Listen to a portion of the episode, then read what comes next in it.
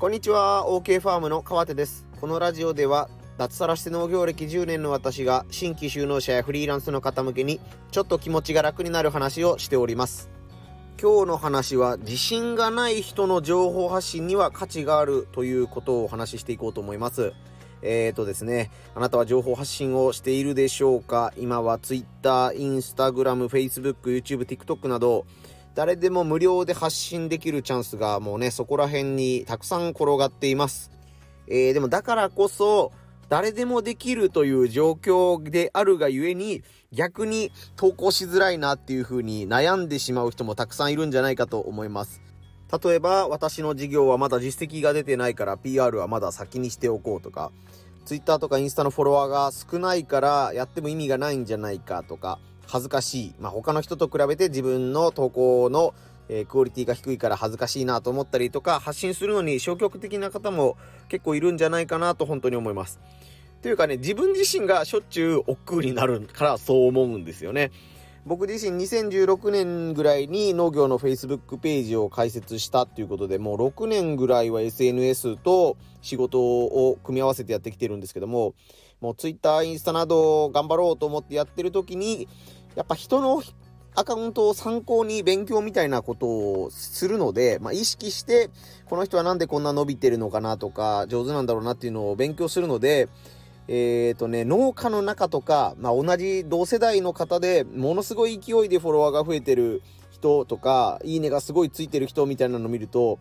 あ、なんか自分の投稿の影響力ってないなーみたいな風にネガティブに捉えてしまうことがあるんですよね。でもそれって結構もったいないことだなとも思ってまして、えー、例えばなんですけども、2つ今から質問をしてみるので、皆さんの場合はどうか考えてみてください。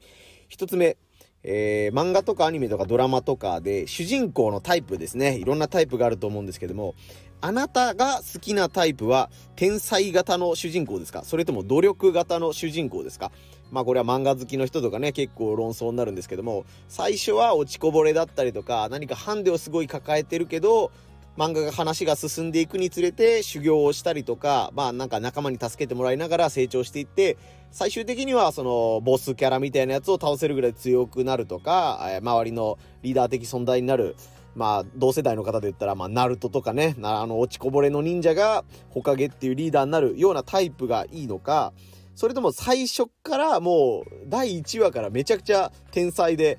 敵が来ても、とりあえず、もうあの楽勝で勝っちゃう。もう全然困ることなんかほとんどなくて、時々めちゃめちゃ強い敵が出る時だけ修行みたいなことをして強くなるみたいな、えー、主人公タイプ。僕の同世代で言ったら、あの、テニスの王子様の越前龍馬的なやつですね。あの、もう、こいつどうやっても勝てんだろ、こいつ、みたいな、主人公強すぎだろ、みたいなキャラクターもいると思うんですけども、あなたが好きなのは、努力型か、天才型か、どっちかっていうのをちょっと考えてみてほしいっていうのが一つ目の質問です。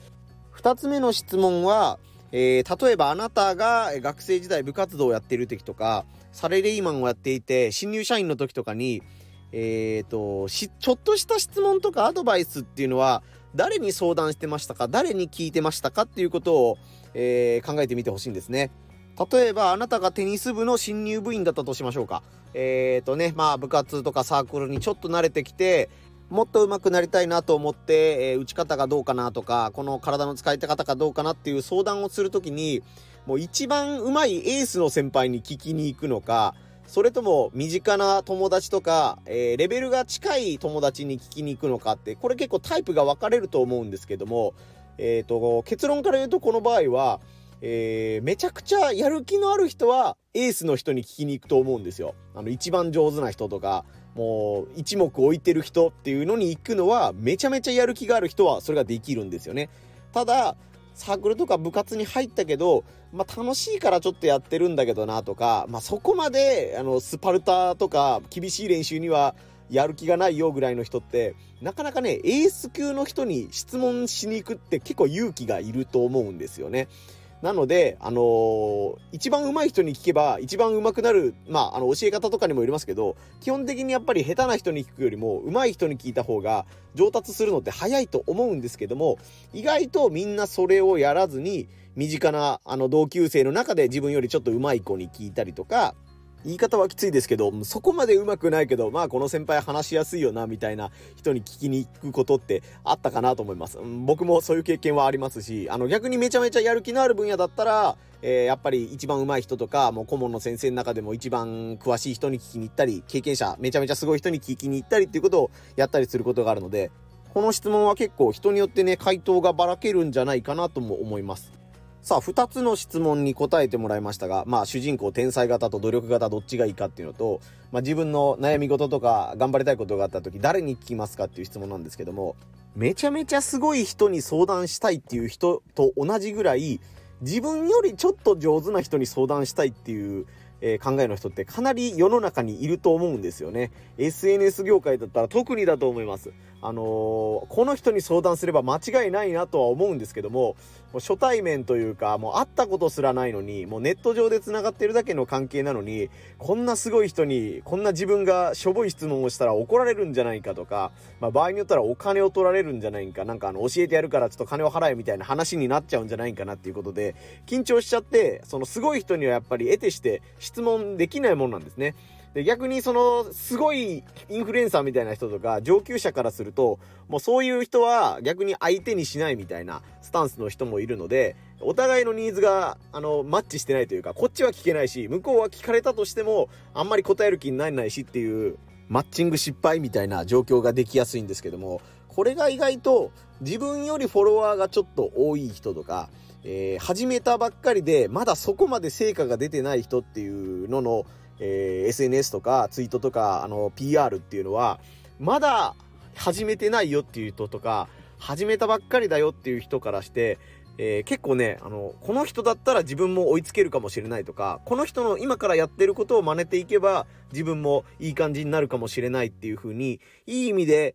参考にされる確率が高いと思うんですよね。なので、まあ、自分のやり方は下手くそだなとか、影響力少ないなと思ってても、とりあえずコツコツコツコツ、何かこの人は常にこの情報を発信してるなとか、こういうところが好感が持てるよねっていう投稿を一つでも続けていれば、あなたのファンは少しずつ増えてきたり、あの、誰かにとっての参考書になれるんじゃないかなと思います。これが自信がない人の情報発信に価値があるって思う一つ目の理由です。そして二つ目の理由が、さっきのあの、ナルトとか越前龍馬の話になるんですけども、えっ、ー、とね、あの、世の中には自分は頑張れないけど、誰かのことを応援したいって思っている人がね、かなりの数いるんですよ。その、脱サラして何かをやりますとか、今やってることとは追加で新しい事業を起こしますっていう人を見て、あ、自分はできないけど、自分の代わりにこの人には頑張って有名になってほしいな、みたいな、えー、思いを持ってる人ってね、かなりいるんですよね。あのー、極端な例というか、ジャンルは違うかもしれないですけども、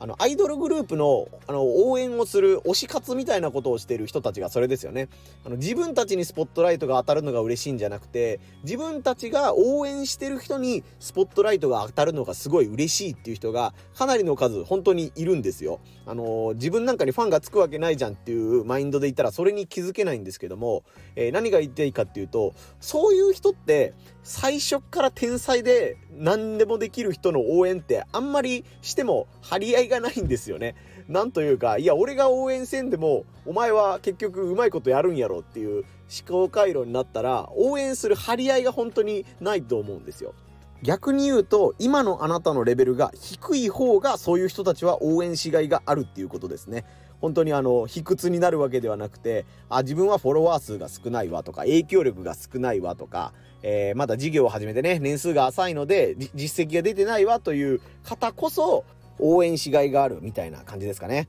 まあ、別の専門用語を使わせてもらうと、アンダードッグ効果とか負け犬効果って言うんですけども、高校野球で1点負けてるチームの方をなんとなく応援したくなるとか、あのー、源頼朝と義経だったら、あのピンチになってる義経の方をなんとなく応援したくなる。昔の言葉で言うと、方眼びいきってやつですね。あんなんとかが、もう昔からそういう人間の心理的なものとしてあったりするので、まだ実績が自分はないんだよなとか、あの人と比べたら自分の投稿はちょっとしょぼいなとか思ってる人こそ、そういうチャンスは負け犬効果っていう面から見ると、ものすごいチャンスに溢れてると思うので、別にどの SNS でもいいので、あなたがやってみて楽しいなとか、これ楽ちんだなと思うものでいいので、何か一つ情報発信をしてみてはいかがでしょうかというお話でした。